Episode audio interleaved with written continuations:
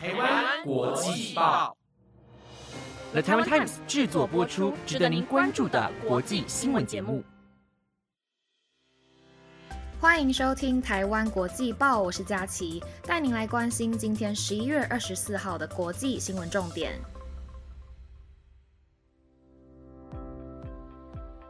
各位听众朋友们，大家晚安，我是佳琪。今天是十一月二十四号，礼拜三。最近走在路上，陆陆续续就看到一些树开始绑上那种小灯，然后到晚上的时候会发亮那种。然后配上现在冷冷的天气，我就想到再过一个月圣诞节就要来了。然后我前几天看了精明的东京教父，我觉得这部电影很适合在圣诞节的时候看诶，就是你看完会觉得心里暖暖的，推荐给大家。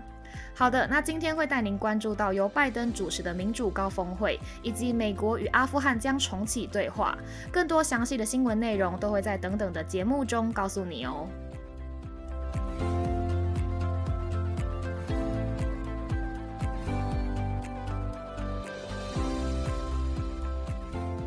首先，第一则新闻带您关注到，美国总统拜登将于十二月举行首届的虚拟民主高峰会，并且由拜登亲自主持。而美国国务院在当地时间十一月二十三号宣布，拜登政府将台湾列为民主高峰会的受邀国家。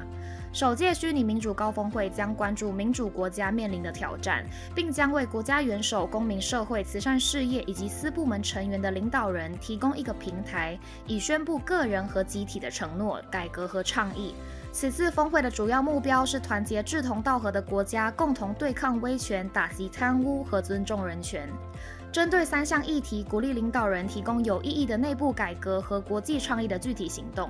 而主要欧洲大国都在虚拟民主高峰会的与会名单上，另外还有日本、印尼、韩国以及近日与台湾密切往来的立陶宛也受邀其中，总计共有一百一十个国家。不过，中国以及俄罗斯等威权国家并未出现在名单之中。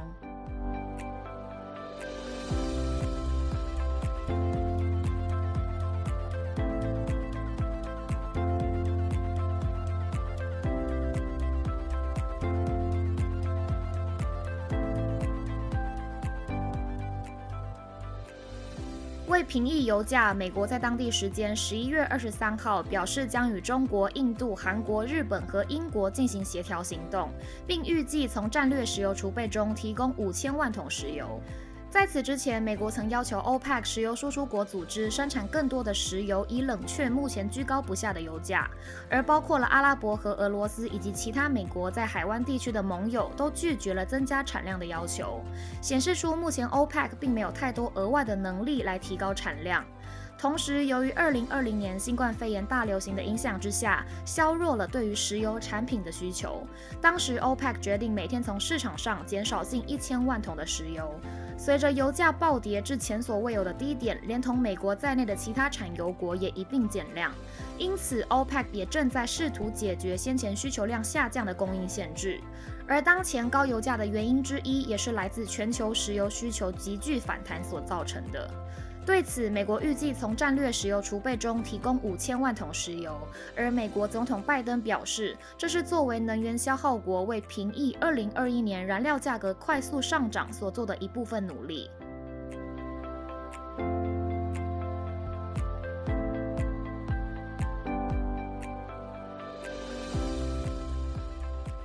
苹果和亚马逊涉嫌就 Apple 及 Beats 产品销售进行反竞争合作，意大利竞争监管机构以此对苹果和亚马逊处以总计两亿欧元，大约是新台币六十二亿的罚款。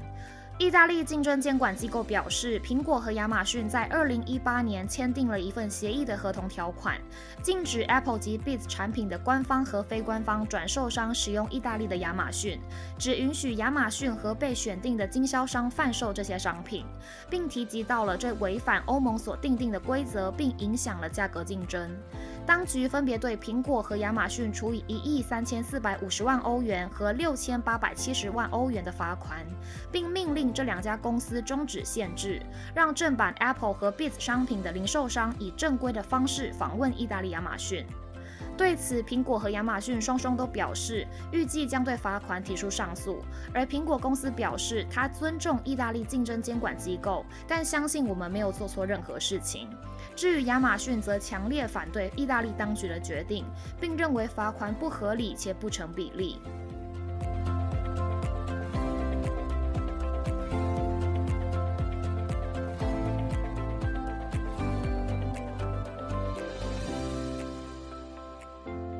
昨天，若晴有带听众关注到关于阿富汗女性基本人权被剥夺的问题。不过，自从塔利班夺权之后，整个阿富汗更是陷入了人道主义危机。而美国国务院在当地时间十一月二十三号表示，将在下周前往卡达与阿富汗重启对话。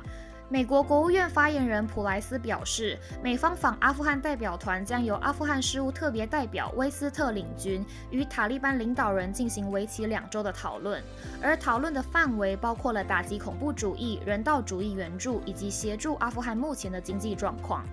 先前，塔利班在八月十五号从西方支持的阿富汗政府手中夺取政权之后，大多数外商投资纷纷撤回，使阿富汗的经济陷入低潮状态。而随着冬天的来临，阿富汗目前已面临人道主义危机，在干旱和食品价格飙升的情况之下，数百万人面临日益严重的饥荒。对此，塔利班明确地表达他们渴望外界的援助，并希望与国际社会恢复正常化的关系。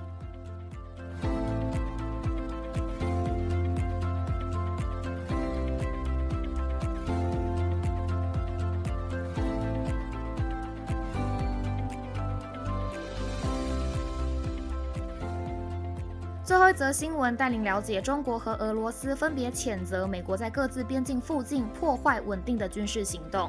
两国在今天举行的视讯会谈中签署了一项军事合作架构计划，将共同加强战略军事演习和联合巡逻。俄罗斯国防部长肖伊古在视讯会谈中表示，中国和俄罗斯多年来一直是战略伙伴，在今天世界各地地缘政治动荡加剧和冲突可能性不断增加的情况之下，与中国的互动发展极其重要，并提及到了美国战略轰炸机在俄罗斯边境附近的飞行频率越来越密集，仅在过去一个月就执行了三十次的类似任务，是去年同时间的二点五倍。至于中国国防部也在声明中表示，美方的举动造成了安全上的风险，破坏了地区的稳定，并强调坚决应对一切威胁和挑衅，将会积极维护国家主权和领土完整性。对此，两国的国防部长一致认为，在习近平主席和普京总统的战略引导下，中俄全面战略协作伙伴关系将保持高水平的发展，将共同加强战略军事演习和联合巡逻。